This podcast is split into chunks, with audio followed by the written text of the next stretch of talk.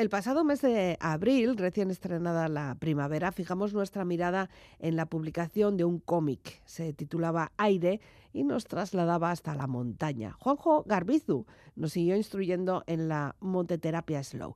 Y las imágenes, las ilustraciones, eran creación de César Llaguno, que nos enriqueció la imaginación. Seguimos creando en Vivir para Ver. César Llaguno es un artista de Balmaseda que está esta semana bastante activo, atento, productivo, trabajador, con motivo de la celebración del Mendy Film Festival, un festival que dará por finalizada su edición de este año el próximo 18 de diciembre. César Yaguno ha participado en esta edición de Mendy eh, con su labor creativa del reciente cómic sobre Andrés Espinosa que se ha titulado Solo y Libre. Él ha puesto imágenes, ha sido el encargado de las ilustraciones y vamos a conocer cómo ha sido este proceso creativo, quién es Andrés Espinosa, cómo se trabaja la ilustración en general, la creación en cómic y qué tiene él, César, entre manos. Serán algunos de los temas que trataremos durante la próxima hora con el propio protagonista, pero antes disfrutamos de su música, porque también nos trae su selección musical. Me gusta su culo, dormir desnudo, soy un garrulo Aprende, mona, dámelo duro. Bata por la calle sin calzones, más fresco que ninguno. Galletas, sumo en el desayuno, leche con brujo. Besito en el espejo, lo importante de la vida no cuesta un duro. Hoy no voy a estar en casa, sírvame lo que quieras, ¿qué pasa? Ya si eso nos vemos por la plaza, ya si eso nos vemos por la plaza. Voy volado en modo avión, estoy fuera de conexión. Quiero estar solo, déjame alone. Otro gallo me cantaría la misma canción. A mi bola, mi zulo. Si hueles y gusta, te rulo. La mayoría de días sudo, otros en ayuna, siempre en apuros. Mami, si dudas, dudo. Si te desnudas, mudo. Soy un primate, como un pica piedra, yo te daba, daba duro.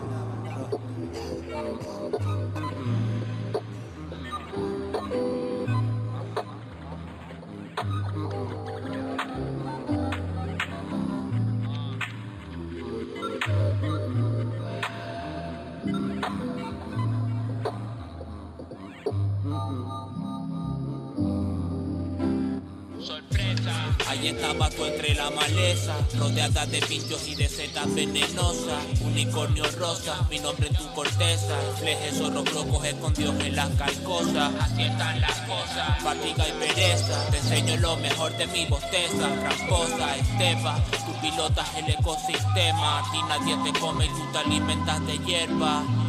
Antes en la costa pescando verdes, ahora en plena estepa pensando en verde. Espejo busca leña, vamos a hacer una hoguera. Que yo voy sirviendo whisky en el pesebre. Ah, no pasa nada si no pillas madera. Aquí ya hay paja suficiente.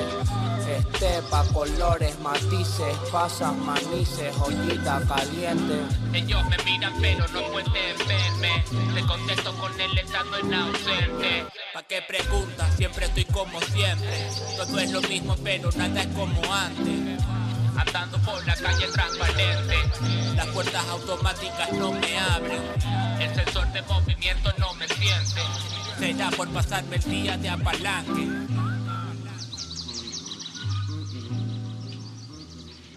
César Yaguno, ¿qué tal, Gabón?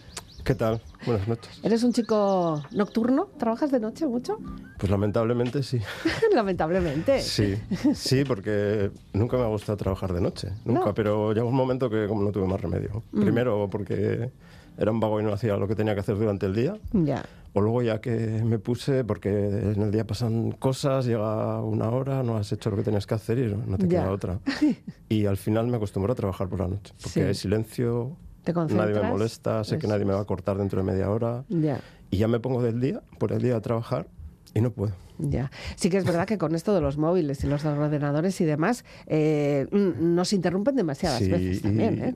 Yo trabajo en casa, que es- Mm. tiene cosas buenas, muy buenas, Y también tiene cosas malas. Pues que Ya. llama el cartero, que viene el, el contador.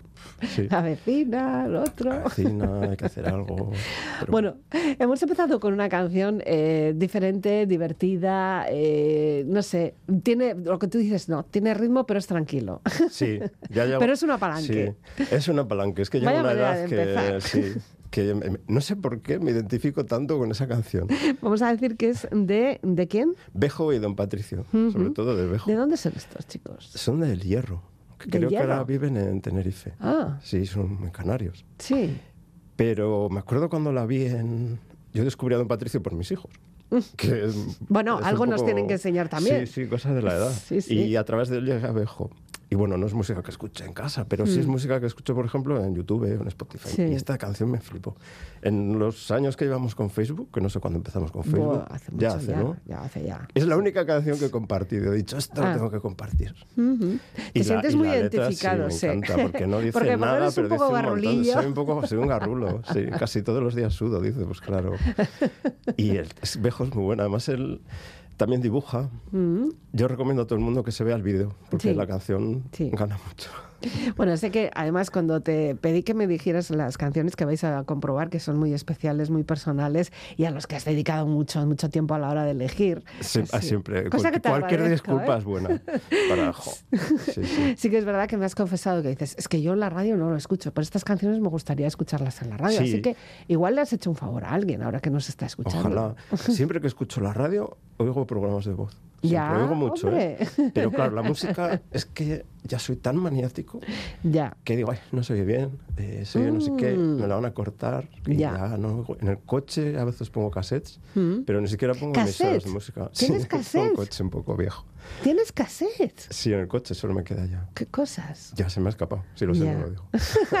no, si me hubieras dicho CDs todavía, aún No. así seguiría siendo un poco vintage, pero ya cassettes. Sí, sí, Sí. solo tengo las que tengo en el coche. O sea, no, ni siquiera un pincho de, de USB ni nada. no. Mientras sigan funcionando, Ujú. hago como con el móvil, Pues- como con el ordenador. Ojo, porque las cintas se, se descascarían, Pero ¿no? sí, algunas están hechas polvo. Ya. Eh, pero son todavía son recopilaciones que me he hecho yo. Bueno, las puedes pasar en otro formato, ¿eh? Sí. No, tengo Bueno, todo vamos. en casa, o sea que... Bien, está En bien. Bueno, un romántico del, del sonido y, y un romántico, no sé si también de lo que es la parte artística de ilustración, por la que te hemos invitado, bueno, por mucho más, ¿no? Pero sí que hace un tiempo estuviste aquí eh, con Juanjo, eh, Juanjo. para hablar de aire. Ahora además estás, bueno, te hemos buscado un huequillo, o nos has buscado un huequillo, mejor dicho, porque estás metida ahí en lo de, en lo de Mendy Film Sí. Festival.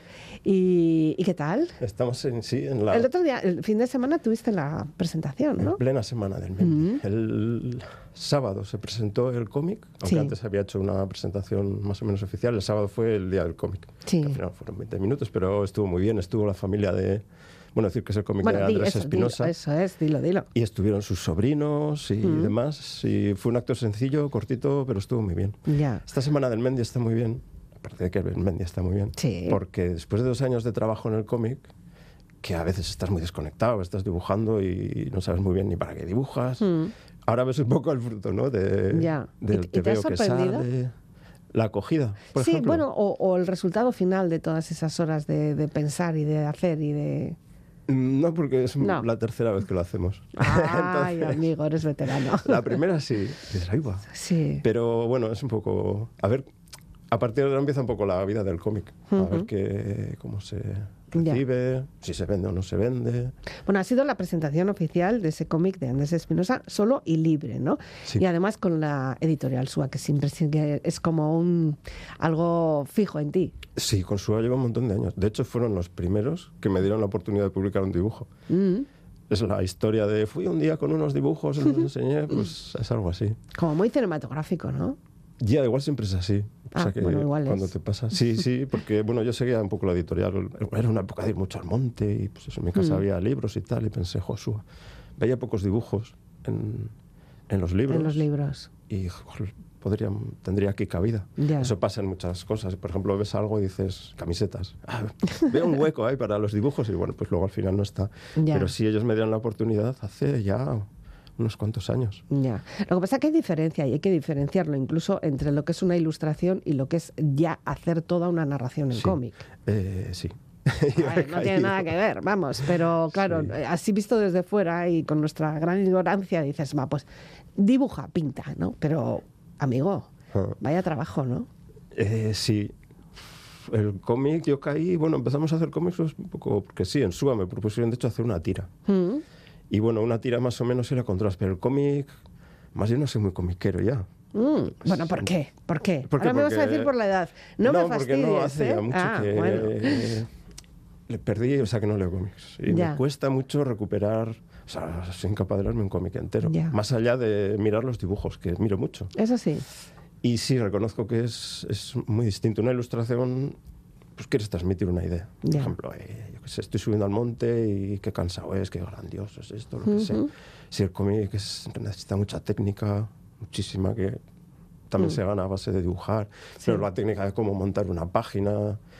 Y hace falta también como mucho interés, porque al final todos somos un poco autodidactas. Ya. Entonces, Y luego esa mirada, sois muy críticos, lo miráis hasta el último trazo, o sea, lo que para nosotros sería un ver una imagen y ya está, pero Mm. Puede ser, ¿tú qué haces? Casi casi con una lupa analizas. no, no sé. Ah. Supongo que va con el carácter así, pero es verdad que yo cuando lo- me lo traen casi nunca lo miro. Mm. Porque es que me dedico a buscar fallos, entonces tampoco lo paso bien. y sí, luego a veces lo miro y digo, mira, pues no está tan mal, pues esta viñeta no está mal. Siempre sa- salvo viñetas, trozos de página. Este tengo que decir que ha cambiado bastante. Si alguien se va a Desde, leer los desde dos. su proyecto inicial. vamos Desde el anterior, que fue el de los hermanos Iñurrategui. Ujú, Porque hemos ampliado el equipo a tres. Ya. Felipe Navarro, que el anterior solo fue colorista, y opinó, pero ya estaba todo muy avanzado cuando entró. Y aquí ha metido mucha mano y él sí que es comiquero. Y además queremos que nos haga de editor en jefe. Que siga ahí Sí, sí, sí. asesorando, ¿no? Y claro, se aprende mucho. Yo le dije, este cómic va a ser para mí como un máster en narración. Y ya. bueno, algo ha habido de eso, sí. Bueno, está bien, por lo menos hay que seguir aprendiendo Sí. hay que seguir estudiando y sobre todo dejándose guiar, aunque no sé cómo quedan, en qué punto quedan los egos, ¿no? Porque igual a lo mejor tú eso lo que has hecho lo has hecho porque porque lo has pensado que así tenía que ser y Sí, si yo creo alguien que te el corrige gana mucho, ha ganado mucho. O sea, para... Igual no es el cómic que yo habría hecho, pero claro, es que a mí tampoco me salen los cómics solos. Ujú, Yo si me pongo, me pongo a dibujar, tampoco hago las páginas. ya. Entonces yo creo que para la gente que lo va a leer es mejor. Ya. así. Bueno, para la gente que lo va a leer, eh, bueno, algunos estuvieron en, la- en lo que es el acto de la presentación el otro día en el Mendy Film, pero ahora, eh, bueno, pues ya está, ya está en las librerías. Entiendo que, Sí, que lleva ya. ya lo has visto. eh, ¿Y qué tal? ¿Lo has visto así de refilón? De Ojo, decir, pues "Ah, esa es una de está"? las cosas que más me sorprendió. Sí, Cuando me acuerdo cuando andaba dibujando antes de enviar a Sua en casa, pensé, "Jo, si algún día consigo Mm, que se vea algún dibujo de estos por ahí. Y luego a la hora de la verdad, sí. ¿No te hace nada? no me hizo demasiado, Ahí va. ¿verdad? No sé, pues ir, ir Sí. paseando por una calle y pasar por una librería y que esté ahí en el Es escaparate o increíble. entre los libros o los Pues cómics, dices, o- qué guay, pero, pero ya. Ya. Sí, no sé, no sé. ¿Deja de ser tuyo? ¿Le das libertad o qué? Sí, totalmente. Aparte de eso, aparte de que deja de ser tuyo, pero, jue, no sé. Hmm. Tampoco me... Bueno, la historia nos la puedes contar, poco más o menos, para llamar un poquito la atención de las personas. Sí, aquí Sí. debería estar Ramón. El Sí, Ramón bueno. Sagasti, que es el... No, no, llevamos no, no. Tres, sí, llevamos tres Mm. cómics y... Y es el guionista. Eh, Andrés Espinosa, pues es un poco, como explicaba el otro día, no es un superhéroe, pero lo que hizo es casi de superhéroe, porque en los años 30 hacía ascensiones en solitario. El viaje en solitario desde aquí hasta el Himalaya llegó. Y primera ascensión en solitario al Mont Blanc, un poco con ese desconocimiento de bajaba del Mont Blanc, veía otro pico, la Yala, de para Humidí, decía, voy a subir. Sí, debía ser un hombre con una fortaleza espectacular. Y así todos, todos los montes que subió. Pues en el libro no se refleja toda la, su trayectoria. Pues Ya. están los Alpes, está África, que bastante es. Se cogía un billete y marchaba para allá, en tercera clase o lo que fuera. Y creemos que es una figura muy desconocida. De hecho, Javi Barazarra, el director del Mendy, en la presentación es lo que dijo. Vamos a presentar a un personaje, a dar a conocer a un personaje que me ha puesto algo que en la sala no lo conoce la mitad de la gente que está. Y tal Bueno. cual. De hecho, nosotros, yo, Ya. Ramón sí, porque es muy Sí. conocedor. Pero yo no lo conocía más de ver una foto.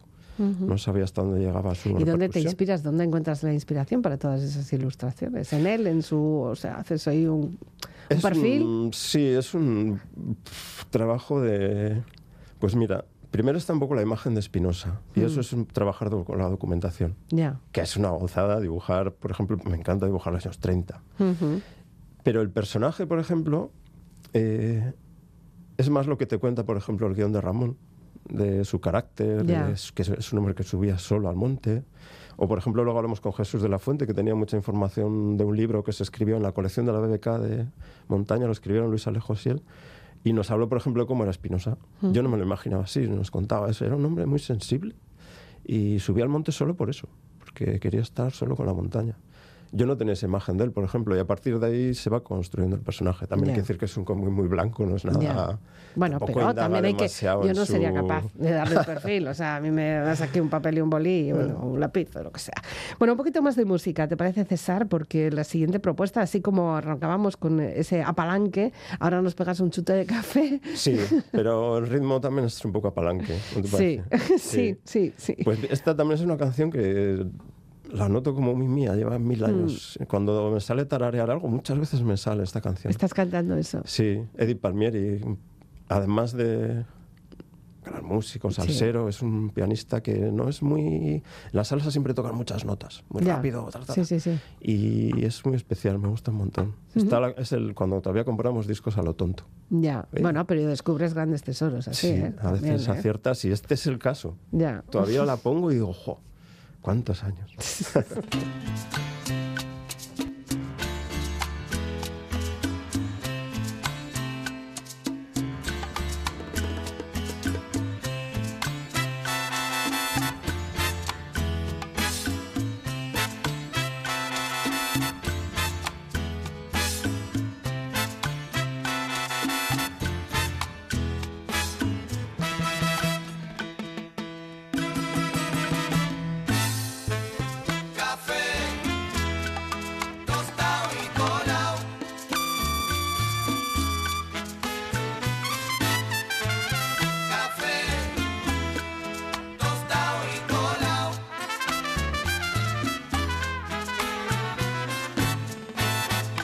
Sentado yo un día,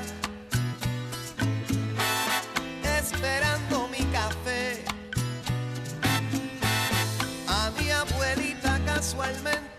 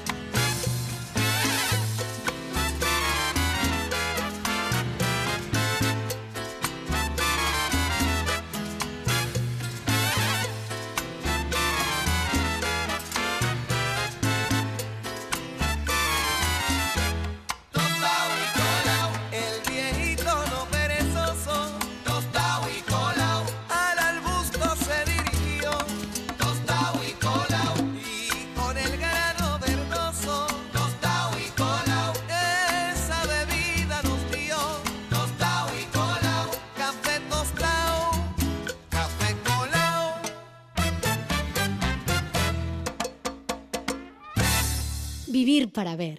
Con Elizabeth Legarda. Un poquito de café a estas horas siempre viene bien y si es un poquito musical incluso, pues también, ¿no? Para seguir trabajando o si queremos tomarnos un descafeinado para tranquilizarnos también. Bueno, lo curioso del caso de César es que a pesar de todo lo que nos estás contando, tú no, tu formación primera, aunque tuvo que ver algo que- con un bolígrafo o algún lápiz que tuviste en la mano, no tiene nada que ver con la parte artística, sino que más bien técnica mm, arquitectónica. Mm. Un arquitecto también tiene que ser un artista, desde luego, y está demostrado en las buenas en las grandes obras arquitectónicas, ¿no? No vale solo cálculo. Sí, ahí siempre está la dicotomía, cálculo, la arquitectura es un humanismo. Mm, La física, la técnica, los sí. materiales, yo qué sé. Eh, sí, la verdad es que el dibujo siempre ha sido un poco el hilo que lo une todo. En arquitectura el dibujo, bueno, yo ya me Se fijaba olvidado, un montón, no, Que- que ah, va, no, que sí, va, al ah, contrario. todavía lo tienes. Pero me fijaba un montón en la gente que dibujaba bien, son los Ya. que más me llamaban la atención. Mm. Y claro, estás continuamente dibujando, que es lo que hacía un poco antes, dibujar las chorraditas en clase. Es que y de, todo de hecho has llegado a trabajar como arquitecto. Sí, trabajaste. trabajé. Ahora creo que ya Mm. es- llevo más años de dibujante. Ah, No he hecho el cálculo, pero Mm. es posible. Pero el dibujo en arquitectura es un medio Mm. de explicar ideas. Y yo lo sigo viendo un poco así, Sí. el dibujo también. Pero a mí me pasa un poco que a veces yo me quedaba en el dibujo. Y claro, la arquitectura no te pedí hay algo que, más. Hay que ver el edificio construido, si no, no vale. La arquitectura dibujada Ahora mismo con las tecnologías que hay también es verdad que todas estas eh, cuestiones de 3D y estos nos dan otra visión. Antes, al principio, pues como otras veces que han pasado por aquí arquitectos, aparte de lo que son los planos y, y los alzados y lo que pudierais hacer, luego esas maquetitas que se hacían, Sí. eso era casi casi como Yo un pasatiempo. todavía en una época que hasta el fin de carrera no llegué al AutoCAD, que es un poco el programa de dibujo. Mm. Sí. No se puede hacer publicidad, pero bueno. Sí, sí, no, no, pero es un referente. Sí, el AutoCAD Fue- es ah, hay un, aut- un antes y un después Sí. de ese programa. Y hacíamos maquetas y dibujos. Pero llegó un momento, me acuerdo en la época de trabajar, que jo, muchos colegas, bueno, iba a decir amigos, no tocaban el papel.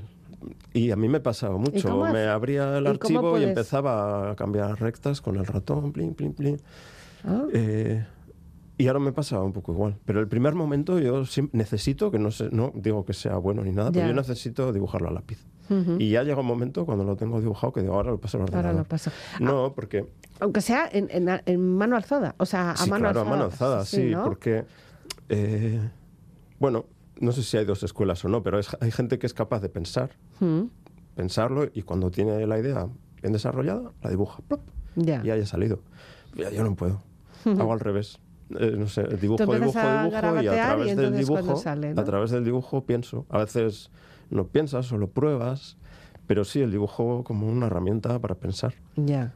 Hay muchas personas que igual están en una, no sé, en una reunión y estamos haciendo dibujitos. Eso tiene un nombre. ¿Sí? No sé cómo se llama, pero tiene un nombre. Sí, sí, Yo hago dibujo- muchas veces cuando estoy hablando por teléfono con vosotros para pues, bueno, pues saber y, y llegar a una cita. Yo sí que de repente encuentro hojas que están todas garabateadas que digo, pero bueno, Eli, ¿qué estás haciendo? no? Bueno, yo te cuento que cuando voy a llamar, sé que voy a llamar, lo primero que hago es coger una Coger hoja. una hoja.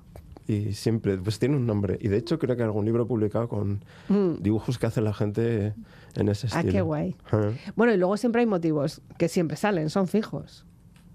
La florecita, ¿no? ¿Me has visto alguna hoja? No tengo No, ninguna por aquí. Eso lo hace línea, raya, florecita, Sí, hojas. Suelos. Hojas, yo suelo Sí. hacer hojas. Ahora yo dibujo espinosas. Claro, es que las tienes ya totalmente metidas. por aquí, ¿no? la oreja, la cara. el- Y sé que te gusta también descubrirlos en distintos eh, sitios. O sea, tú vas buscando imágenes, vas buscando trazos, ¿no? Eh, yo qué sé, desde la calle a libros, a publicaciones. Se te va el ojo. Sí, al final supongo que se va al ojo. Con, de formación profesional. Ya. ¿Y esto se nace? O sea, luego bien, Yo hay mucha no. técnica, hay muchas horas de, de, de, bueno, pues de perfeccionamiento, Mm. ¿no? Pero hay que tener una tendencia. No cualquiera puede dibujar así, ¿no? Pues no lo sé. Yo Mm. creo que cualquiera puede. Sí. Sí, Mm. sí, sí. Bueno. Solo que... Porque si tú te fijas en los dibujos que hacen los críos, todos cuentan algo. O sea, eh, con la técnica que tienen. Pero no sé por qué hay una edad que dejamos todos de dibujar. Yo creo que es el momento que pensamos que lo hacemos mal. O, que, O alguien nos dice que lo o hacemos alguien que lo mal. haces mal, o, siempre "Ay, es que tenemos no a alguien, sale". ¿eh? algún fan loco. No lo sé, esto es una. Hay un ilustrador que es buenísimo, que se llama Puño, que tiene una conferencia hablando de esto. Se Mm. puede buscar en YouTube, no me acuerdo cómo se titula. Yo creo que sí que es así. Solo que pues, hay gente que seguimos dibujando. Mm. Yo, por ejemplo, en el momento que dije, voy a dedicarme a la ilustración, claro, ahora veo los dibujos y dije, yo estaba loco. Sí, no tenía la técnica, ¿no? Que poco a poco vas ganando y tal. Pero técnica que has trabajado tú por tu cuenta o, o, Claro. bueno, o, o te has dejado o te has formado, has ido a No, academia, no, alguien te ha instruido. No. Eh, Para eso, qué vergüenza, ¿no? Soy totalmente autodidacta, sí, No. sí. A base pues, de fijarte cómo alguien hace la mano, como una mano, ¿no? Hmm. Yo en eso sí veo que vas ganando a base de hacer y hacer. Eh, sitios en los que tú te encuentras cómodo, incluso plumas con las que tú te encuentras cómodo y otras no. claro, cosas Luego que la parte del material ni te cuento. Sí, eso es parte de la ¿Con qué técnica. dibujas? ¿Con qué Pues dibujo con unas plumas eh, que son de caligrafía, Mm. que lo mismo te permiten hacer un trozo muy gordo, muy delgadito. ¿Pero qué haces? ¿Cambias las cabezas? No, tengo No, una amarilla y una azul, y ya con eso, y a veces la azul ni la uso, otro Ah, con la amarilla, sí. Y el Esas fueron probarlas y decir, uy, esto es para mí, como Ya. a Palanque, que dije, esta es mi canción. Ya, pero el, el grueso, o sea, lo que es el diámetro de la cabeza. Claro, cambia, eso, cambia. te- Pero bueno, al final te puedes apañar, ¿eh? Hmm, Pero eso, y sí, tinta. ya, pero siempre es cosa. haciendo trazos. Tú luego no coloreas.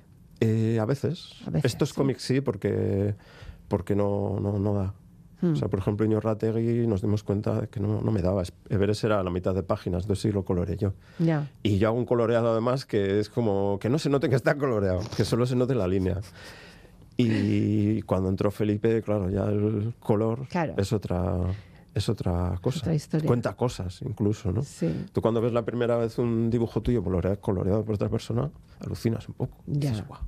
Y es curioso porque estamos hablando de muchas eh, imágenes que son envueltas en, en la nieve, vamos a decir, en la montaña, Mm. y dices, "Va, pues es todo blanco, ¿no? ¡Ja, amigo! Mm. ¿Qué de blancos hay? Por ejemplo, yo tiendo a pintar cuando hay imagen de montaña, blanco, azul y gris. Ya. En este libro, por ejemplo, hay muchas, muchos grises, muchos términos, muchos eh, vientos, el cielos distintos, nubes, la climatología, trabajo que me ahorro, por otra parte.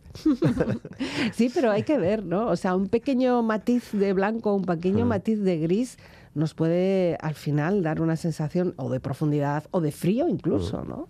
A mí se me dan muy mal los colores. Tengo Ya. que decirte, es, eh, cuando hablamos de ser autodidacta o no, Mm. eh, muchas veces me parece que en cuanto acabo un dibujo, yo me acuerdo de ver en la tele dibujantes dibujar, siempre bueno, estaba pero eso diciendo... también hacen montajes, ¿eh? Tampoco te creas No, todo pero lo que te dicen les en la veo tele. dibujar y decía, ya está, el dibujo ya está, ya está. Y veía que seguían metiendo cosas, sino que ya está, que ya Que está. ya está. Me parece que las cosas están acabadas en un momento que, no, hombre, hay Mm. que trabajarlas más. Y el color, por supuesto, queda fuera de todo. En plan, ¿ah, ¿color para Ya. qué? Siempre es importante también eh, encontrar un equipo. Antes mencionabas a los miembros en los que habéis trabajado, pero independientemente de eso, también es importante tener eh, un buen guion, un, una- un buen apoyo, un, un tiempo que tampoco te apremian demasiado, ¿no? Este, este equipo del Mendy, yo además lo ampliaría a Javi, al director, Mm. y a Arguiñe, directora de SUA. Yo creo que nos va muy bien. Mm. Este, este último, este último cómic lo hemos hecho un poquito más tranquilo. A las reuniones siempre vamos los cinco. Ah, ¿He contado bien? Sí. Sí. Y luego, ahora, después de que se ha presentado, ¿qué os decía la gente? O sea, lo- eh, ¿se Poca cosa todavía. Poca cosa. Poca Oh, cosa. pues que ha cambiado el papel, eh, cosas así. Poca Ya. cosa. Eh, Ya te digo, cuando pasa esta semana, además, que es un poco la vorágine del Mm. Mendy, ¿Sigues, ¿Sigues yendo a las sesiones? ¿O tú ya has presentado lo tuyo y ya no quieres saber nada? voy a pocas. Ah. Acabo tan cansado ese Ya. día. A veces voy, sí. Sí que es un referente. Pero no, Siempre- desde luego no voy todas las semanas. Hay Ya. tres sesiones al día y todo eso, ¿no? Sí, sí, es un referente de todas formas para todos los apasionados del monte. Mm. Porque claro, estamos hablando de pintura, estamos hablando de cómic, de ilustración, pero además es que te gusta el monte. Y sí, importante.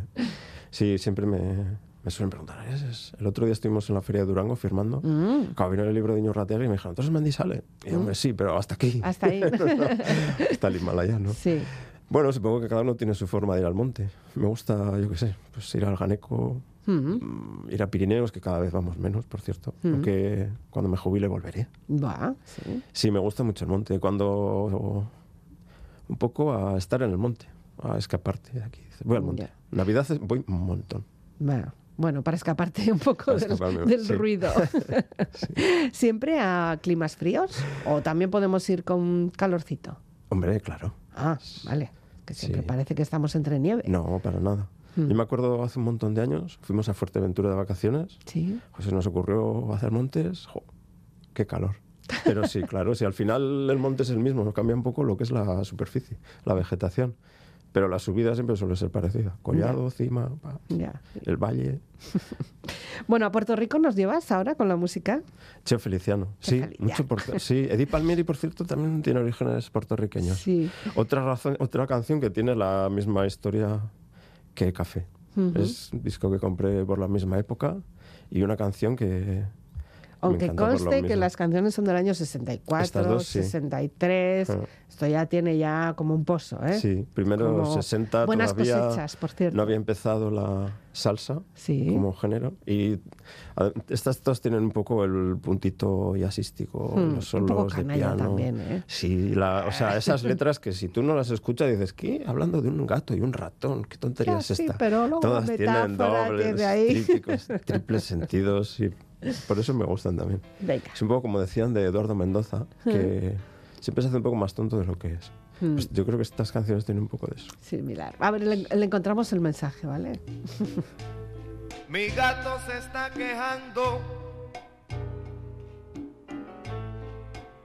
que no puede vacilar donde quiera que se mete, su gata lo va a buscar. De noche brinca la verja que está detrás de mi casa. A ver si puede fugarse sin que ya lo pueda ver. Y no tan pronto, tan pronto está de fiesta. Silvestre felino tiene que echar a correr. Esto sí es serio, mi amigo. Oye, qué lío, qué lío se va a formar. Cuando mi gatito sepa. Y es, es tan simple la razón. A su gata le cuenta, que el que a su gata le cuenta, no es nada más que un ratón, un ratón.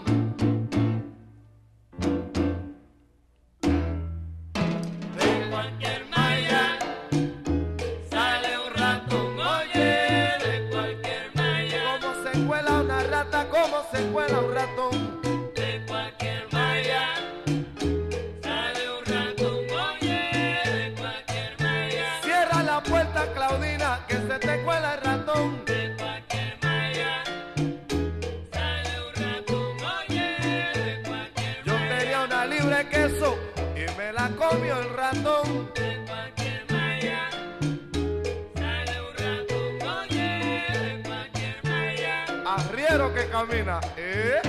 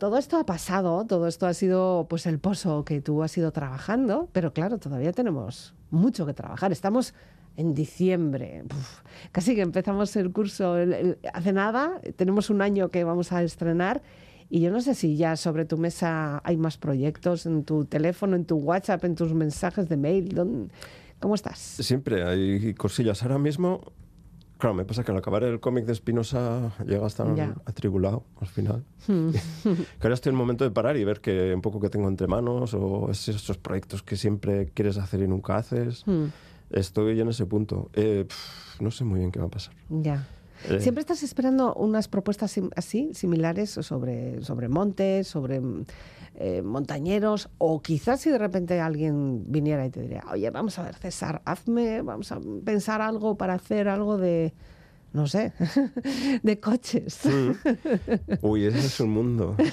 Sí, pero Tanto mira, diseño, tanto algún diseño. dibujo he publicado en prensa últimamente. Sí. Llevo medio año así. Mm, Y lo primero que me comentaron, "Pf, no va a ser de montaña. Y pues fenomenal. Pues eh, Porque, por ejemplo, en algunas revistas de montaña que publico, muchas veces ilustro un artículo. Ya. Y ahí los temas a veces se salen por los cerros de Úbeda.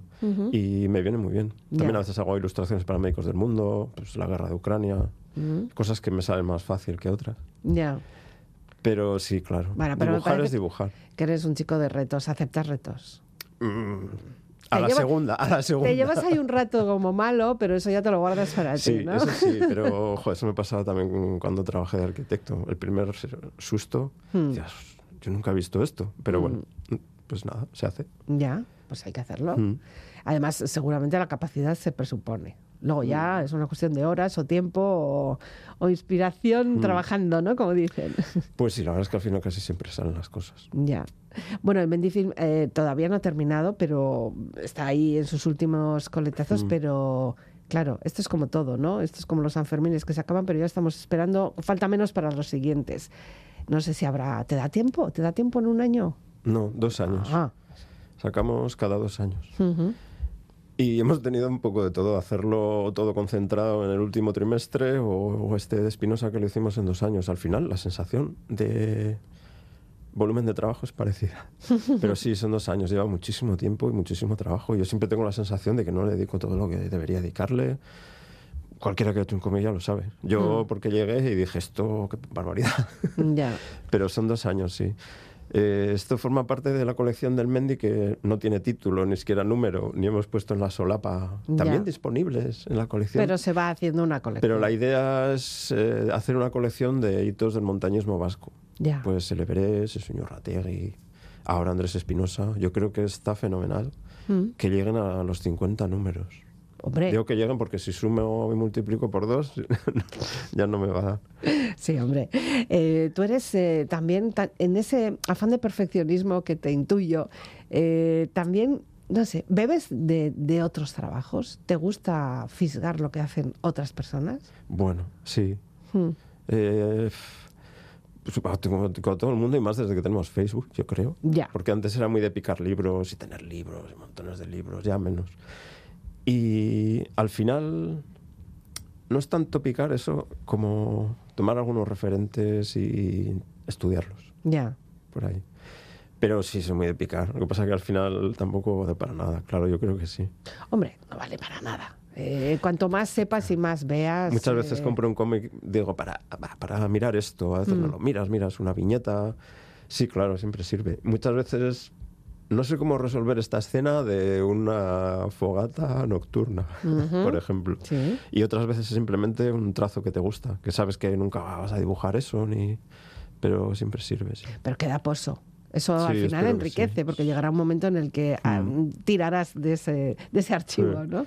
Me faltaba mucho, me acuerdo cuando empecé a hacer viñetas, ese pues ese bagaje de imágenes de plano, contraplano, esa, esa técnica que igual si fuese si hubiese sido cineasta la, la habría tenido, por ejemplo. Pero bueno.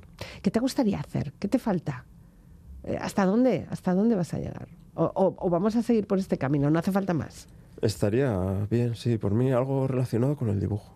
Mm, siempre. Sí, yo creo. Más que nada porque me acuerdo que mi primer trabajo fui profesor en una escuela taller de Ujú. dibujo. Mira. Claro, pienso que si hubiese sido de otra cosa, ahora ni me acordaría o tendría mal recuerdo, pero como era el dibujo, como era algo que quería contar a los chavales, Mm, tengo súper buen recuerdo.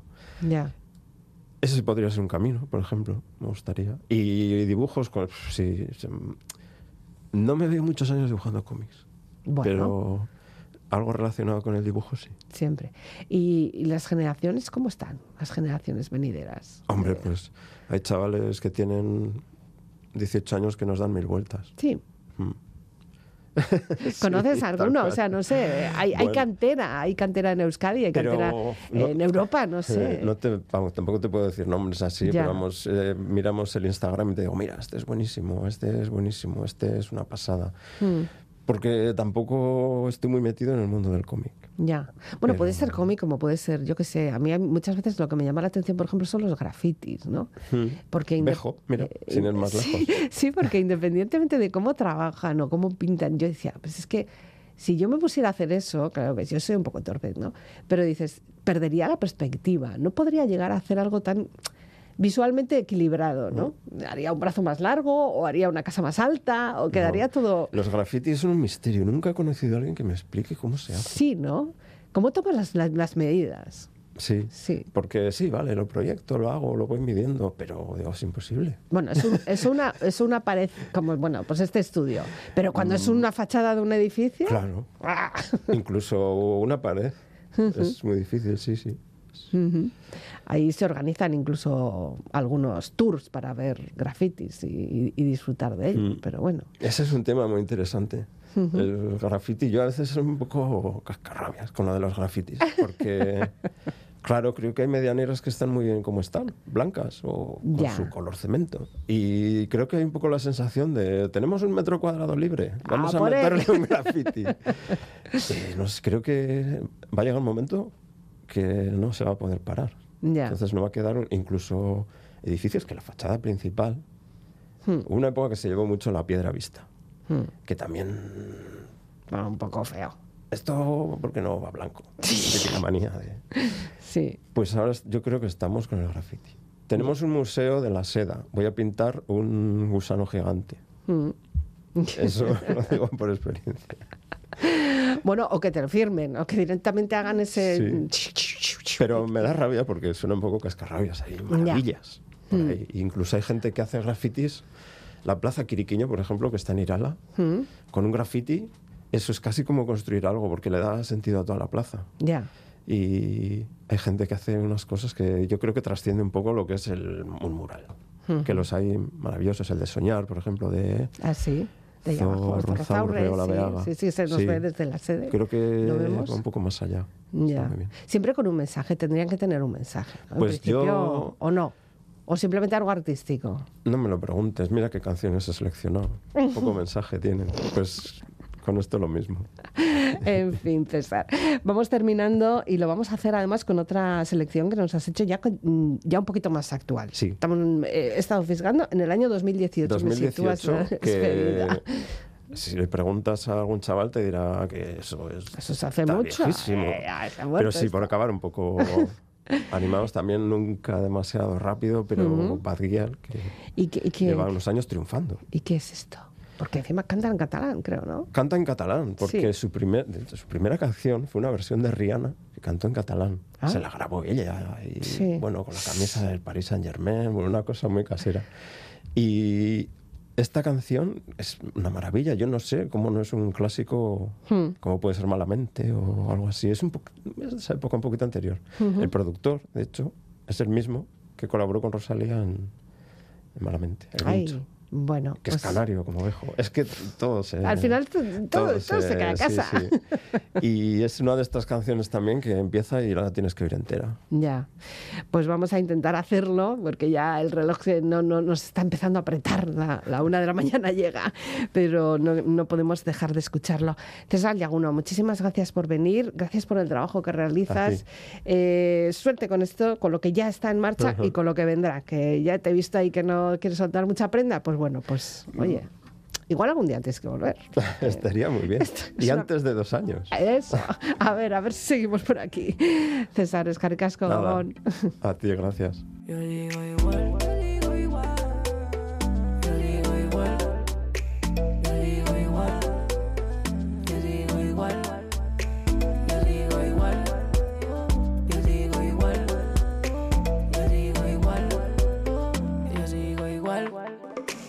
sigo igual,